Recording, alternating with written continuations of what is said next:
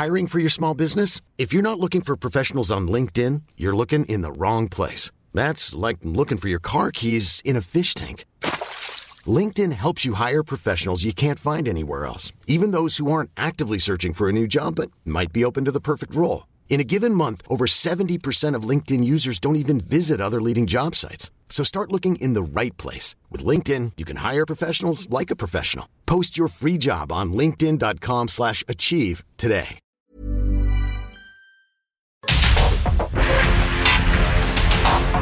Porque el mundo actual no se entendería sin la economía, las finanzas y los negocios. Acompaña a Mario Maldonado, el columnista de negocios más joven y objetivo del periodismo financiero en su programa. Bitácora de negocios. Hoy es tu oportunidad con Ford Andrade La Viga de estrenar tu Ford Expedition Max 2022 con blindaje nivel 5. Aprovecha este modelo exclusivo en México. Llámanos al 55 2128 4071 o visítanos en Calzada de la Viga, 1880, Mexicalcingo Ixtapalapa, código postal 09099, Ciudad de México.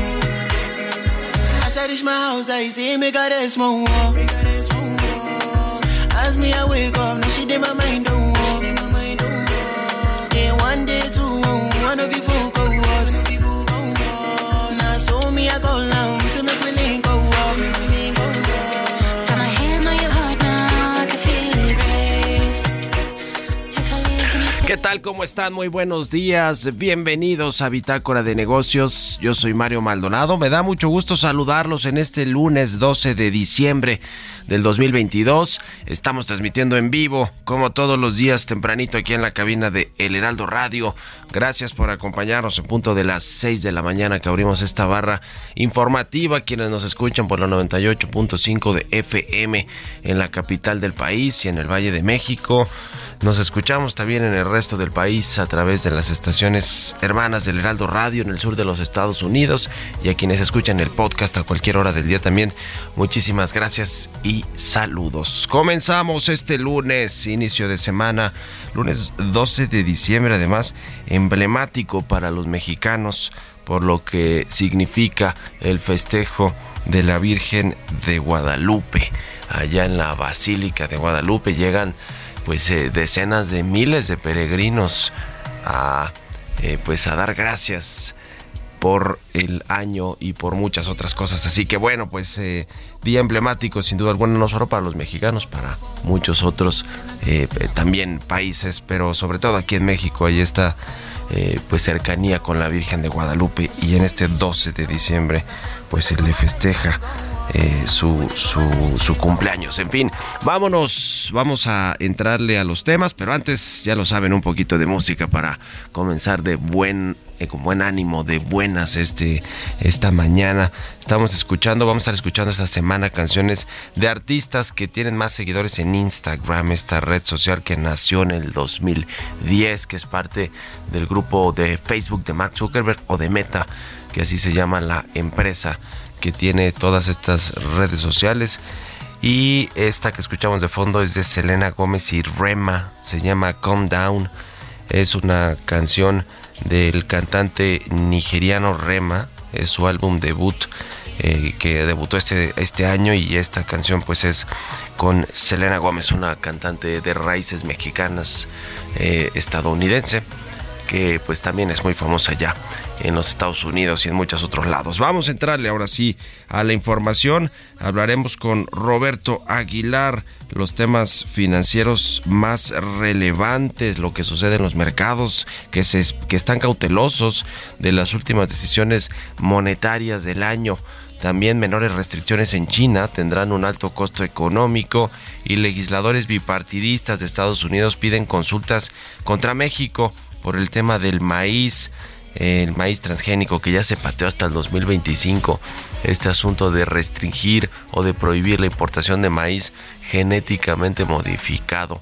Pero bueno, sigue, sigue siendo un asunto de importancia. Le decía que esta semana es posible que estén allá en los Estados Unidos el secretario de Agricultura, el titular de la COFEPRIS, el canciller Marcelo Ebrard hablando de este y otros temas. Así que vamos a estar pendientes de lo que suceda en esta reunión. Vamos a platicar también con Mariana Campos de la organización México Evalúa sobre cinco evidencias sobre las finanzas públicas al tercer trimestre del 2022. Cómo cerró el tema de las finanzas públicas. Ya se está acabando el año, pero eh, pues todavía faltan algunos días y no tenemos el dato del cuarto trimestre, por supuesto, pero sí el del tercer trimestre y es un indicador de cómo vendrá el cierre del año. Vamos a platicar también con el capitán Humberto Gual Ángeles, secretario general de la Asociación Sindical de Pilotos Aviadores. Sobre este tema del cabotaje, insiste el presidente López Obrador en retomar este asunto. En el sector aéreo pues no están contentos eh, de que se esté planteando este cabotaje para que aerolíneas extranjeras puedan hacer otros vuelos en México, que no sean de aerolíneas de, los países eh, que, en los que se están abriendo los vuelos y, las frecuencias, en fin. Es todo un tema junto con el asunto de la categoría 1 de seguridad aérea, junto con lo que tiene que ver pues con, con todas las aerolíneas que han quebrado y que no se ha recuperado la aviación aérea mexicana. En fin, le vamos a entrar al tema con el, secretario de la Asociación de Pilotos Aviadores, Humberto Gual Ángeles. Vamos a platicar también con Guillermo Rosales, presidente ejecutivo de la Asociación Mexicana de Distribuidores de Automotores, sobre la venta de autos en México, cómo cierra el año.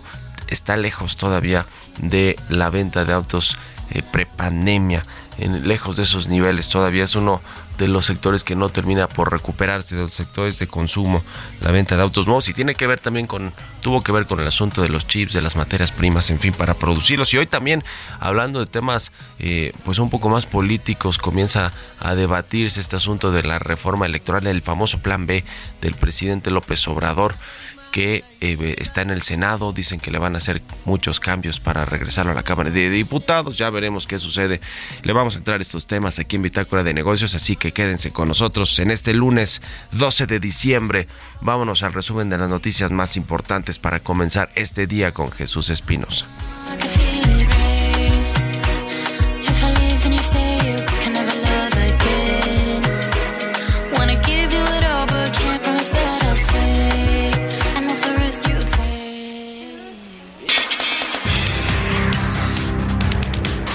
Presidente Andrés Manuel López Obrador ordenó corregir los errores en su plan B de reforma electoral que los diputados de Morena, PT y Verde Ecologista agregaron antes de aprobarla y enviarla al Senado, como quitar el blindaje a partidos políticos para que no pierdan su registro nacional, aunque no alcancen 3% mínimo de la votación total.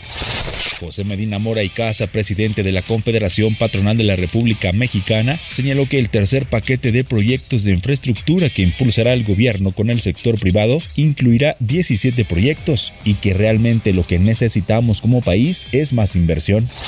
Francisco Cervantes, presidente del Consejo Coordinador Empresarial, junto con los presidentes de los organismos empresariales que integran el CCE, recibieron a Antonio Martínez Dagnino, nuevo jefe del SAT, y entre los temas que se pusieron sobre la mesa, destacó la optimización de los procesos de atención para las y los contribuyentes.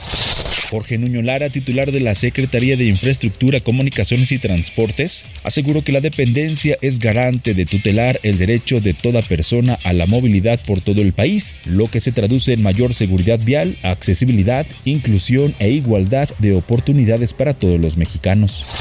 La Organización Mundial del Comercio dictaminó que los aranceles impuestos por Estados Unidos a las importaciones de acero y aluminio por el expresidente Donald Trump contravienen las normas comerciales mundiales, una decisión criticada de inmediato por el actual gobierno de Washington.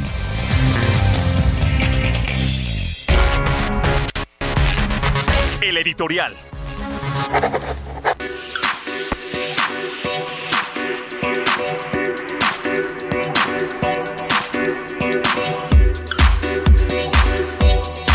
Pues ya le decía, este lunes comenzará seguramente ya el eh, pues el, debate en el Senado de la República sobre esta reforma electoral, la reforma a las leyes secundarias de todo lo que tiene que ver con el sistema electoral de México, lo que tiene que ver por supuesto con el Instituto Nacional Electoral, los partidos políticos, el presupuesto, este asunto de eh, que puedan mantener el registro los partidos políticos, una flexibilización que se tiene para poder eh, pues que sobrevivan, para que sobrevivan partidos que son comparsa de Morena, del presidente López Obrador, como el Verde Ecologista, el Partido del Trabajo y muchos otros temas, sin duda alguna se sigue, si bien no es la reforma constitucional que en primer, que en principio había enviado el presidente López Obrador, eh, que tenía pues prácticamente eh, que, que, que modificaba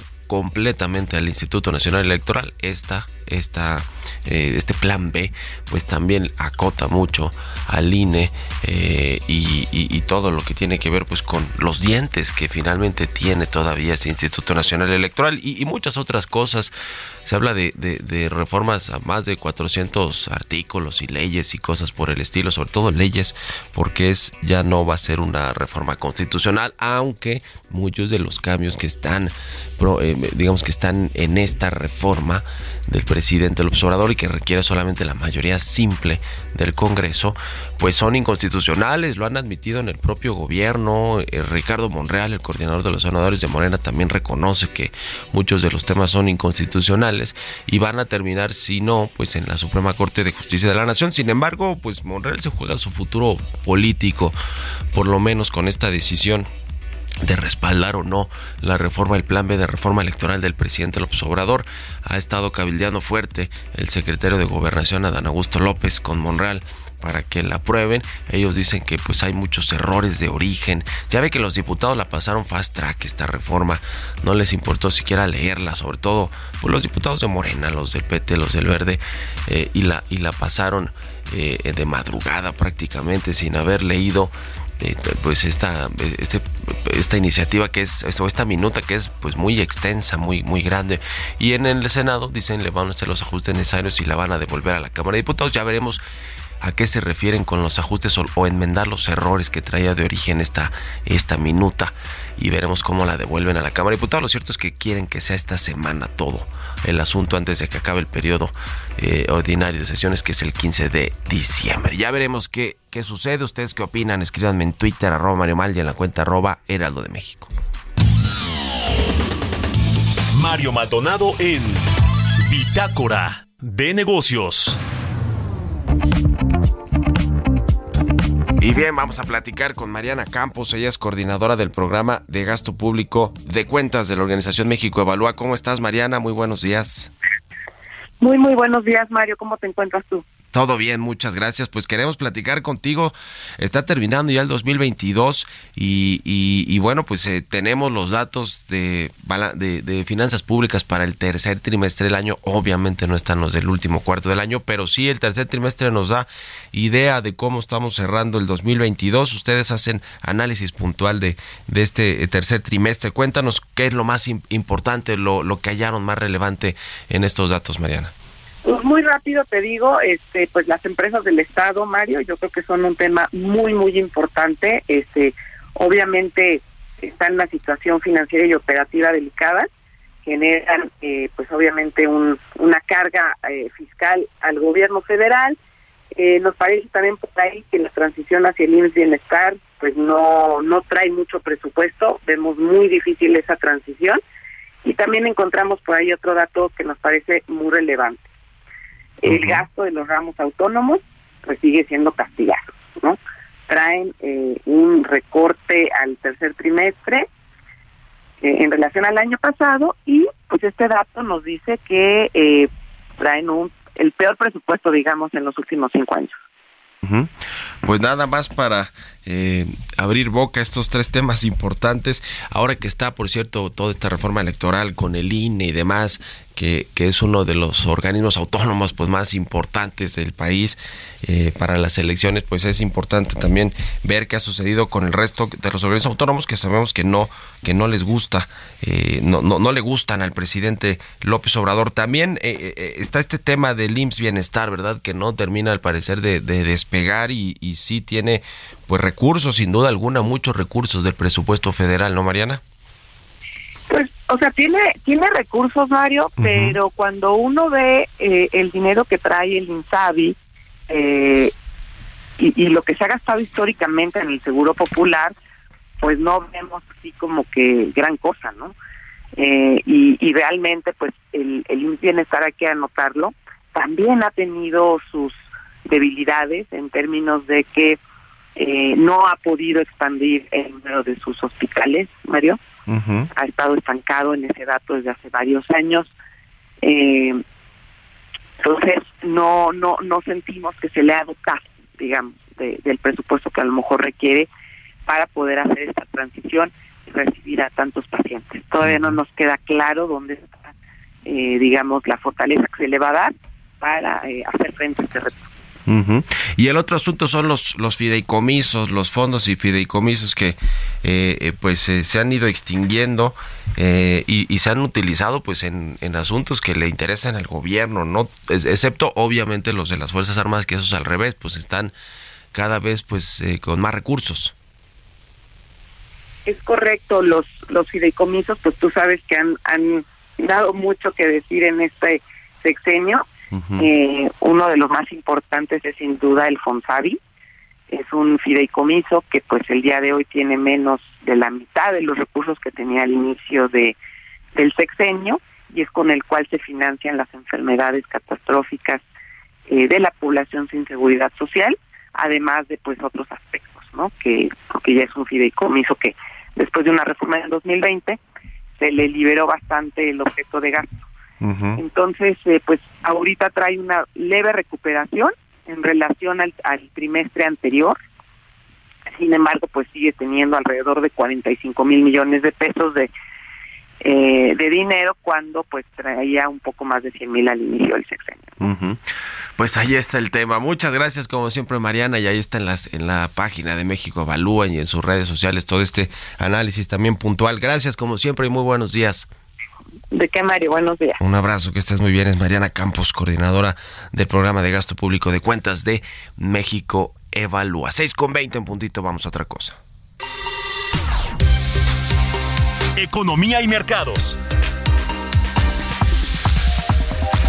Roberto Aguilar ya está aquí en la cabina del Heraldo Radio. Mi querido Robert, buenos días. ¿Cómo estás, Mario? Me da mucho gusto saludarte a ti y a todos nuestros amigos. Bueno, pues hay información del INEGI, no hay mercados, no hay no hay bancos, pero sí el INEGI da a conocer información importante de la actividad industrial en México. Para el mes de octubre subió 3.1% contra el mismo año del mes anterior, pero si lo medimos contra septiembre, el incremento fue de apenas 0.4%. Así el INEGI, que bueno, pues te decía, no se incluye justamente en esta suspensión de labores. También te comento, Mario, que las bolsas mundiales caían mientras los inversionistas se preparaban para la última ronda de alza de tasas de este año por parte de un trío de bancos centrales, con la, con la esperanza de que el fuerte ritmo de aumento eh, muestre al fin signos de relajación. Bueno, esa es la apuesta. Los economistas esperan que tanto la Fed el miércoles como el Banco Central Europeo y el Banco de Inglaterra el jueves suban las tasas en solo medio punto porcentual. Sería un freno con respecto a los aumentos de tres cuartos, tres cuartos de punto registrados justamente en las últimas reuniones, aunque la atención se va a centrar, centrar básicamente, Mario, en las proyecciones económicas actualizadas del Banco Central y en la conferencia del presidente Jerome Powell, que justamente después del anuncio, después de que se da a conocer la decisión de política monetaria justamente el miércoles, se da a conocer la conferencia del presidente Jerome Powell. También te comento que la inflación al consumidor en Estados Unidos, que se conoce mañana, marcará la pauta de los mercados durante la semana. Economistas esperan que la inflación subyacente anual se reduzca al 6.1% en noviembre frente al 6.3% del mes anterior. Anterior, perdón, el riesgo podría ser al alza después de que los datos del viernes mostraran que la inflación del productor subió más rápido de lo esperado, lo que alimentó la preocupación de que el informe pudiera indicar que la inflación es persistente y que las tasas de interés podrían tener que o, deberían mantenerse más altas durante más tiempo. Así esta eh, dicotomía que hay acerca de esta situación del futuro monetario en Estados Unidos. También te comento que los precios del petróleo caían profundizando un declive de varias semanas, ya que el debilitamiento de la economía mundial contrarrestaba los problemas de suministro derivados del cierre de un oleoducto clave que abastece a Estados Unidos y las amenazas rusas de un recorte de la producción. Fíjate que esta empresa TC Energy, que por cierto tiene presencia en México, es canadiense, dijo que aún no había determinado las causas de la fuga del oleoducto Keystone la semana pasada, que es el principal, uno de los principales eh, fuentes de abasto de petróleo en Estados Unidos. Tampoco dijo cuándo se va a la operación de dicho oleoducto. Y por su parte el presidente ruso Vladimir Putin dijo que Rusia podría recortar la producción y se negaría a vender petróleo a cualquier país que imponga un tope de precios. Estúpido, dice él, a las exportaciones rusas. Y bueno, pues fíjate que también el pesimismo de Pekín por el COVID-19 se profundizó ayer con el cierre de muchas tiendas y otros negocios.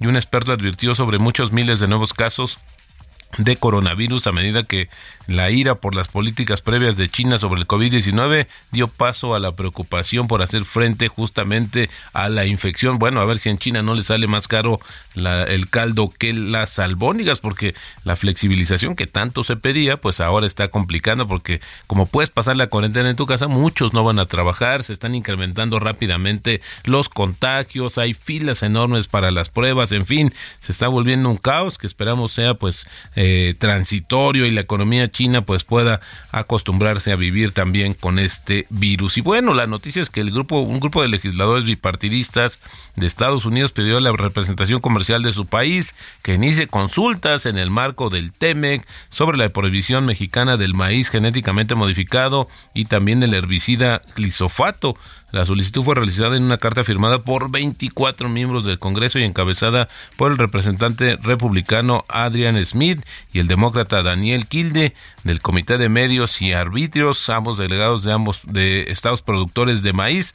Así es que se complica más el tema también para México y que contraviene pues a lo que nos había dicho la secretaria de Economía de que justamente pues iba a haber un tema importante. El tipo de cambio Mario 19.76, hace rato tocó un 19.79, con esto tenemos una ganancia anual de 3.7% y también la frase del día de hoy, sube la bolsa, acude el público, baja la bolsa, el público se marcha. Esto lo dijo en su momento André Costolani. Vámonos a la pausa.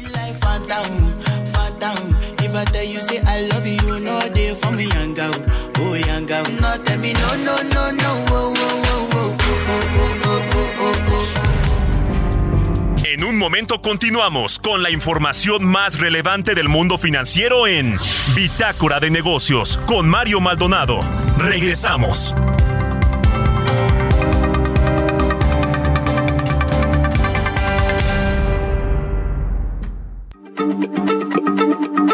Heraldo Radio, la H se lee, se comparte, se ve y ahora también se escucha.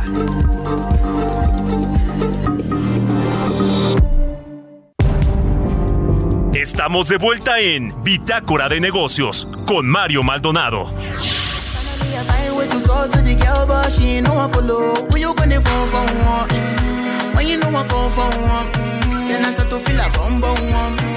She dey give me small, small one. I know, say she sabi pass it down one, one. But she feeling insecure, cause her friends go they go my light ring go on. Go they go my light ring go on.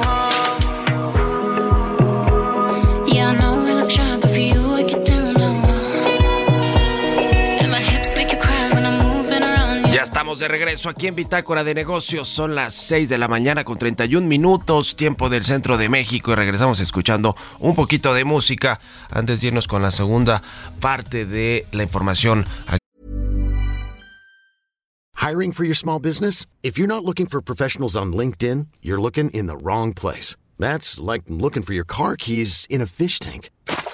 LinkedIn helps you hire professionals you can't find anywhere else, even those who aren't actively searching for a new job but might be open to the perfect role. In a given month, over 70% of LinkedIn users don't even visit other leading job sites. So start looking in the right place. With LinkedIn, you can hire professionals like a professional. Post your free job on linkedin.com slash achieve today.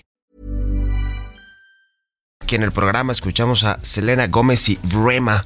Es una canción que se llama Calm Down y es de este cantante nigeriano Rema de su álbum debut de este 2022 y hace pues esta colaboración con Selena Gómez, una cantante estadounidense de raíces mexicanas y la escuchamos a propósito de que esta semana estaremos eh, poniendo, escuchando artistas con más seguidores en Instagram, esta red social que nació en el 2010.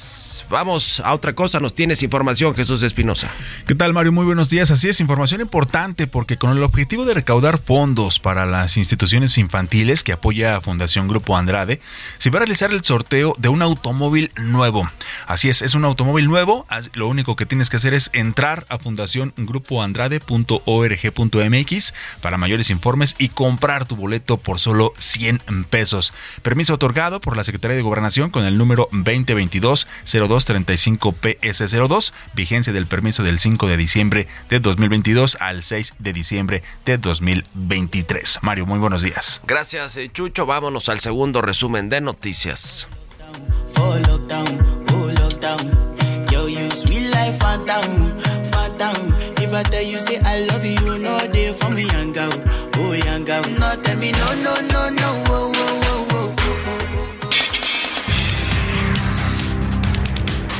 La Secretaría de Hacienda publicó el impuesto especial sobre producción y servicios para las gasolinas de esta semana. El apoyo fiscal para el pago de la cuota para la gasolina magna será de 26.96%, luego de que la semana anterior fuera del 31.84%. Del 3 al 9 de diciembre, la gasolina premium se quedó con el IEPS en ceros, misma situación que sucederá para esta ocasión.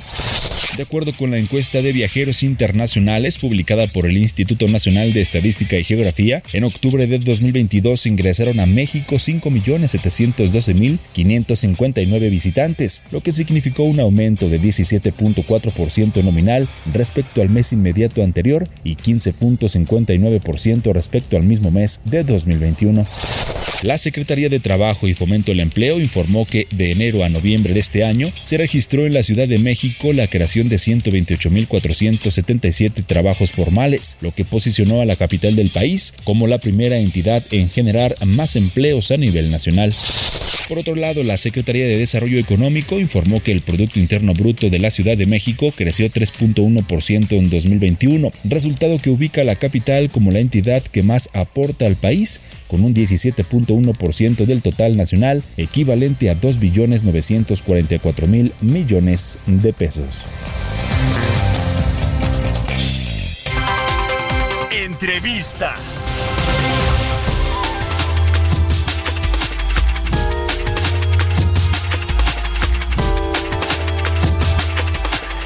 Y bien, pues ya le decía sobre este asunto del cabotaje que el presidente López Obrador pues está insistente en todo este asunto del cabotaje para que pues se permita que las empresas extranjeras, dice el presidente, puedan llegar a Cancún y de ahí pasar a Campeche o a la Ciudad de México, es decir, liberar todo lo que tiene que ver con el transporte aéreo. Son prácticamente eh, cita, una cita textual o palabras del presidente López Obrador. Está el asunto de la categoría 1 de seguridad aérea que, pues aunque se dice que en el primer eh, semestre del próximo año se lograría recuperar, pues no está claro y, está por verse todo este asunto. Vamos a platicar eh, primero sobre el tema del cabotaje con el capitán Humberto Gual Ángeles, secretario general de la Asociación Sindical de Pilotos Aviadores. ¿Cómo estás, Humberto? Buenos días. Mario, ¿cómo estás? Muy buen día. Un saludo muy fuerte a ti y a todo el auditorio y aquí con el gusto de platicar una vez más con ustedes. ¿Cuál es su opinión sobre este asunto del cabotaje y la insistencia del presidente del observador de que pues se permita hacer esto a aerolíneas extranjeras? Mira, la verdad es que yo creo que ha sido una insistencia por parte de los militares para darle un arranque al aeropuerto internacional Felipe Ángeles, que, pero evidentemente es un tema en el cual se están equivocando, porque el cabotaje, el cabotaje lo único que va a producir va a ser una destruir completamente a la aviación nacional, así lo digo tajantemente, no hay de ninguna forma que la aviación nacional pueda sobrevivir con el cabotaje. ¿Y a dónde vienen estas empresas? Pero lo más importante y la pregunta que nos tenemos que hacer aquí es, ¿para qué lo queremos? ¿Cuál es el impacto económico? ¿Hacia dónde quieren llevarlos? O sea, ¿cuál es el beneficio para el país? Porque yo te lo digo abiertamente y se lo digo a todo el público. Eh, aquí los mexicanos pagamos impuestos. Una empresa mexicana, tú, yo, todos los trabajadores pagamos impuestos, trabajamos un ISR, lo dejamos aquí. ¿A dónde se va a ir ese dinero? ¿A, quién le va a beneficiar? Pues obviamente a los países de origen. No hay beneficio económico en absolutamente nada. Es como decías un tema de los militares quizá por el asunto de el aeropuerto Felipe Ángeles que no ha eh, pues terminado de funcionar bien en temas de conectividad. No las aerolíneas no quieren volar allá ni los pasajeros quieren salir o, llegar a este aeropuerto que está lejos no tiene vías de, acceso fáciles. En fin eh, ahora eh, lo cierto es que ya hemos visto algo de esto no con previamente no solo en otros gobiernos sino en este mismo gobierno me parece que con esta esta ruta México Barcelona no que se le permitió a una empresa extranjera también operarla y hubo ahí todo un asunto ya de, digamos, previo a esto que quiere hacer el presidente. Claro, mira, eso se llama la Quinta Libertad. La Quinta Libertad eh, fue firmada por México desde hace tiempo, si no mal recuerdo, de Calderón, eh, en el cual permitía que esta ruta, pero que le hice un, tema muy importante, Mario, porque este tema es de seguridad eh, nacional. Lo voy a decir abiertamente. Cuando esta aerolínea, Emiratos, empieza a operar Barcelona, México, y México-Barcelona, ¿qué otra aerolínea la operaba? La operaba Aeroméxico. ¿Cuál era el precio que tenía Aeroméxico para esta ruta? Te lo voy a poner en ejemplo. 1.500 dólares. De esta empresa lo, lo empieza a operar a mil dólares hasta que revientan a la empresa, Aeroméxico. Una vez que sale Aeroméxico, le sube el precio a dos mil dólares. ¿Y quién fue la primera aerolínea que abandonó el país cuando vino la pandemia? Ellos, ellos, así de sencillo, ellos vienen por intereses económicos, no vienen por proteger al país como lo hacen las empresas mexicanas que le han apostado a México. Exactamente, ese fue el asunto con Aeroméxico y esta ruta y quizá pues ya lo que vimos eh, con, con, la salida de, esta ruta Aeroméxico y después que también se fue Emirates, eh, pues es quizá lo que podría suceder con algunas otras rutas, ¿no? El propio presidente observador ponía el ejemplo de Cancún y de Campeche o la Ciudad de México eh, dice el presidente, liberar todo lo que tiene que ver con el transporte aéreo no es lo más óptimo y no por un tema de competencia, sino porque pues eh, más bien las aerolíneas mexicanas están sufriendo todavía los estragos del COVID-19 y de toda esta, esta caída del mercado y pues con esto se le estaría dando para empezar el golpe de muerte final a algunas como Interjet o Aeromar quizá pero pues eh, otro golpe adicional a, lo que haya sufrido la aviación mexicana. Es correcto, Mano. Mira, te voy a decir la verdad. ¿Cuál es el país del mundo que más aerolíneas ha quebrado? Que más aerolíneas han iniciado y cerrado. Es México. México. Yo quiero que hagas una así rápidamente una eh, una rememoranza de mexicana, de Clic al área, Taesa, a volar, eh, bueno, en fin, Interjet ahora, tantas aerolíneas que han, Aerocalifornia, que han surgido y han cerrado. ¿Por qué es eso? Ahí es donde debemos atacar la, eh, la, problemática. ¿Por qué ha pasado eso en México? ¿Por qué México es el país donde más aerolíneas han cerrado? Porque no, no tenemos una política aeronáutica de Estado, no tenemos una política que le dé certidumbre al usuario, que le dé certidumbre al inversionista, a los trabajadores. No lo tenemos. Eso es lo que le apostamos ahorita con el gobierno actual. Es, sería, sería histórico que este gobierno tuviera una política aeronáutica de Estado con miras de futuro. Ese es a lo que debemos de apostar. No a, no a entregarle, como yo se lo he dicho a mis compañeros militares, porque yo soy militar, no le entreguen el país a los extranjeros, no sean entreguistas, no sean López de Santana, por favor.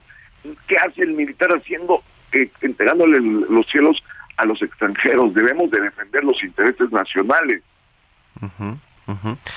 Es un tema eh, pues eh, de, primera importancia sin duda alguna para la aviación nacional y, y el otro que tiene que ver también con pues con eh, Estados Unidos y la categoría de seguridad aérea que perdimos el año en mayo, ¿no? Fue en mayo de este año, no, del año pasado.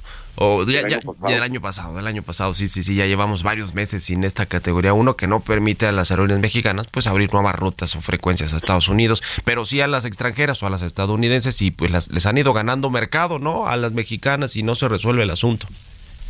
Tremendo, tremendo. Mira, ese es un problema, vuelvo a lo mismo, de política aeronáutica de Estado. Acuérdate que ese problema de la categoría 2 ya se ha vuelto cíclico lo tuvimos con Calderón, no se atendió, así no se atendió, hemos tenido una autoridad aeronáutica eh, completamente ineficiente desde hace muchos gobiernos. Eh, no se atendió y ese es el resultado hoy nos encontramos de nuevo en categoría 2. El mercado más importante transnacional es México-Estados Unidos. Antes, prepandemia, estábamos aproximadamente entre un 65-35 aproximadamente sea, 65% del pasaje eh, transfronterizo lo hacíamos, lo hacían líneas americanas y, 35 nacional. Hemos perdido eso y nos encontramos a menos del 25%. Porque es y es un mercado muy difícil de volver a conseguir. Lo hemos tenido porque evidentemente la autoridad es la que no ha, es la que ha sido degradada las aerolíneas mexicanas, sus trabajadores y todo todos los demás, estamos súper bien calificados. La, la los que están reprobados es la autoridad y eso ha costado a todos los mexicanos. Le ha costado absolutamente a todos los mexicanos, nos ha costado en impuestos, nos ha costado en prestigio y nos ha eh, costado en competitividad pues es un asunto muy muy importante eh, este tema. Y, ya nada más para terminar eh, hablando de cosas que quizás no le benefician a la, a la aviación mexicana pues está esta firme intención del gobierno y del presidente y del ejército de crear su propia aerolínea incluso que lleve el nombre y marca de mexicana de aviación eh, cómo ven este asunto porque pues yo lo que he escuchado es que va a ser una competencia que no le va a favorecer a, a la aviación mexicana qué opinan ustedes otra vez lo que yo le decía a mis compañeros militares. ¿Qué hace el militar en buscando intereses cuando los intereses comerciales? Una vez más. A ver, ellos la misma eh, la misma ley impide impide a las aerolíneas tener participación aeroportuaria y ser parte de una y, y tener una línea aérea. Si la van a abrir la competencia para todos, pues yo creo que Volaris, Viva Aerobús y el mismo Aeroméxico podrían tener, podrían tener intereses en tener sus propios aeropuertos, ¿verdad? Y entonces que la competencia sea justa. Pero es una competencia desleal. Insisto, ¿cuál es el motivo por el cual, tú, tú dime una cosa, ¿cuál es el motivo por el cual tendría que ser una aerolínea militar? ¿Cuál es el objetivo?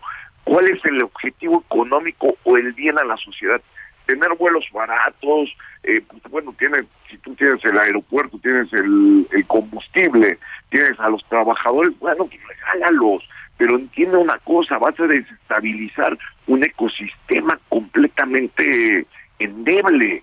Eso es lo que debe de tener el gobierno federal en mente. Si lo van a hacer, nos va a costar a los mexicanos. ¿De dónde va a salir el recurso para empezar? Porque el recurso va a salir del Estado.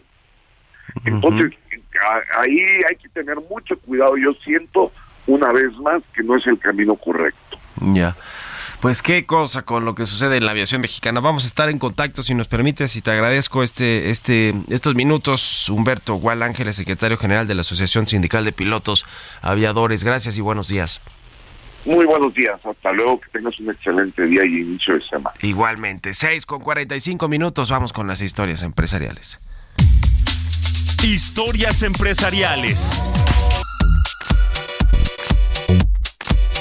Y bien, pues en la Bolsa Mexicana de Valores eh, siguen las empresas buscando deslistarse, salir del mercado accionario mexicano, por lo menos de la bolsa.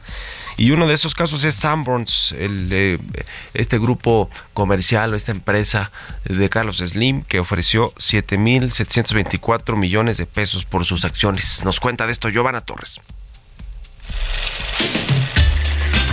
Grupo Sanborns es una empresa mexicana constituida en marzo de 1999. Definió su estructura corporativa, incluyendo las líneas de negocio del Grupo Carso y convirtiéndose en la unidad comercial que tiene a cargo los negocios de tiendas departamentales, restaurantes y cafés, así como tiendas de música. También se encarga del desarrollo, renta, operación y administración de centros comerciales. De acuerdo con información de la agencia Reuters, se dio a conocer que como parte de su proceso para retirarla de la bolsa, el conglomerado mexicano Grupo Carso ofreció adquirir las acciones de su unidad minorista Grupo Sanborns por un monto total de hasta 7.724.3 millones de pesos. La oferta, que culminará el 22 de diciembre, contempla la compra de 297.1 millones de títulos en manos de inversionistas, a un precio de 26 pesos cada uno, según un aviso de la transacción divulgado la noche del viernes por la empresa, que aglutina varios de los negocios del empresario Carlos Slim. Grupo Carso señaló que una vez concluida la operación buscará cancelar el listado de los papeles.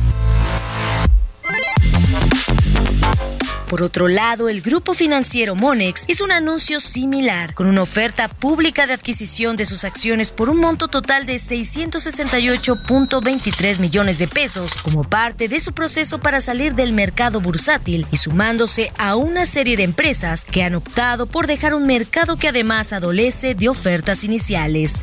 Para Bitácora de Negocios, Giovanna Torres.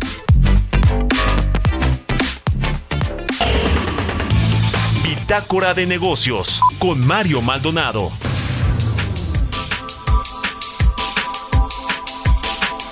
Y bueno, rápidamente hablando de lo que va a suceder hoy con Twitter, eh, Elon Musk ayer publicaba en su cuenta de Twitter el nuevo dueño de esta red social que van a haber cambios y que vamos, vamos, nos va a sorprender con el tema de los bots, a ver qué es lo que anuncia este multimillonario Elon Musk ha llegado pues a sacudir todo lo que tiene que ver con Twitter. En fin, vamos a platicar ahora con Guillermo Rosales, presidente ejecutivo de la Asociación Mexicana de Distribuidores de Automotores. ¿Cómo estás, Guillermo? Muy buenos días. Muy buenos días, Mario. Gusto saludarte. Muchas gracias. Igualmente, pues para eh, platicar contigo sobre cómo cierra este año, el 2022, en la industria automotriz, la venta de autos, que pues eh, creo que no, no va tan bien o no ha logrado recuperarse por lo menos de los niveles que teníamos antes de la crisis del COVID-19, de la pandemia. Platícanos, por favor, cómo viene el cierre de año para el sector automotriz. En efecto, Mario, como muy bien apuntas, eh, la venta de vehículos ligeros nuevos en nuestro país aún se encuentra por debajo de los niveles eh, que teníamos en el año 2019, 18% por abajo de lo que avanzaba el mercado entre enero y noviembre eh, de, de, aquel año. lo que es importante también resaltar es que eh, finalmente nos encontramos ya con un cambio de tendencia hacia una eh, recuperación que eh, se prevé seguirá en términos de una recuperación muy lenta pero constante. Hasta el mes de mayo veníamos teniendo resultados negativos en la comparativa respecto del el mismo mes del año anterior a partir de junio iniciamos una eh, lenta eh, recuperación y, eh, por ejemplo, el dato último, la venta de noviembre, fue este, un, crecimiento del 15% respecto a noviembre del año pasado, con lo cual ya en las cifras acumuladas de enero a noviembre nos está dando un incremento del 5.2% respecto al año pasado. Esto como consecuencia de que lentamente se ha venido recuperando la entrega de vehículos para la red de distribuidores en función de que también eh, gradualmente eh, se está eh, disminuyendo la afectación en las cadenas de, producción a nivel mundial. Esto lo que está teniendo como consecuencia es que ya se estén disminuyendo los tiempos de entrega que veníamos enfrentando para satisfacer la demanda de nuestros consumidores a estas alturas del año pasado, la espera para poder disponer de un vehículo era de cuatro meses. Hoy nos encontramos ya con eh, tiempos de espera promedio abajo de dos meses y la perspectiva es que en los siguientes eh, meses ya para empezar 2023 eh, podamos estar ya muy cerca de la normalidad al, antes de terminar el primer semestre. El reto para 2023 es que una vez que se haya recuperado la capacidad de producción en la industria automotriz, pues lo que vamos a tener es eh, una disminución en la capacidad de compra de los consumidores por los altos niveles de inflación que estamos enfrentando, la, política monetaria restrictiva con altas tasas de interés y esta combinación de una eh, disminución en la capacidad de compra de los consumidores y un, eh, una dificultad para el acceso al financiamiento, pues nos hace prever que en un 2023 eh, tengamos un comportamiento, si bien no negativo, pero prácticamente de estancamiento respecto a lo que esperamos ya el cierre de este año en torno entre un millón setenta un millón ochenta mil unidades. E, en este contexto que nos eh, eh, explicas y que bueno, pues sin duda está complicado para, para la, venta de autos nuevos y para los consumidores, ¿Cómo, ¿Cuánto ha afectado lo de los autos chocolate, esta, eh, pues, eh, eh, esta apertura que ha tenido el gobierno mexicano para que entren ese tipo de autos de Estados Unidos? Bueno, este año como hemos tenido una falta de producto, como te lo he comentado, no se ha registrado en, en términos de una afectación todavía en los vehículos nuevos en la en la venta, porque prácticamente está entregando lo que está llegando. Sin embargo, ya hay una afectación, en, sobre todo en los estados donde se está llevando a cabo la regularización, 14 entidades, en el mercado de vehículos usados, que se está eh, notando una afectación. Sin embargo, esto es una bomba de tiempo porque este año vamos a cerrar, Mario, con la entrada, de la regularización de contrabando automotriz de un millón de unidades. El último dato que eh, compartieron la semana pasada en Palacio Nacional ya eh, registran 893 mil unidades, por lo tanto el cierre es muy probable que estemos en torno a un millón de unidades y eh, con una perspectiva negativa porque es muy muy probable que el 20 de diciembre el presidente anuncie que la regularización continuará y eh, que se ampliará a todo el territorio nacional. Un año electoral, elecciones en Coahuila, en el Estado de México y preparativos para el 24. Esto es eh, una bandeja puesta para que se eh, continúe con esta medida populista electorera, Mario. Ya. Bueno, pues vamos a estar en contacto como, como siempre y te agradezco estos minutos para el Heraldo Radio. Guillermo Rosales, presidente ejecutivo de la Asociación Mexicana de Distribuidores de Automotores. Gracias y buen día. Muchas gracias, Mario. Un abrazo. Hasta luego. Con esto nos despedimos. Muchísimas gracias también a todos ustedes por habernos acompañado este lunes 12 de diciembre, Día de la Virgen de Guadalupe. Aquí en, en estas frecuencias se quedan en el Heraldo Radio con Sergio Sarmiento y Lupita Juárez. Nosotros nos vamos a la televisión, al canal 8 de la televisión abierta, a las noticias de la mañana. Y nos escuchamos aquí mañana tempranito a las 6. Muy buenos días.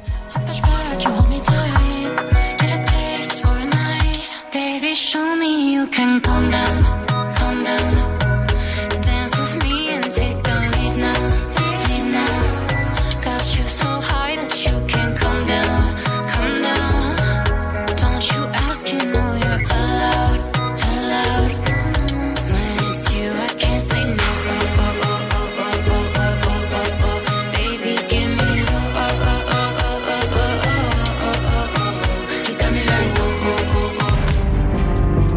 Fue Bitácora de Negocios con Mario Maldonado.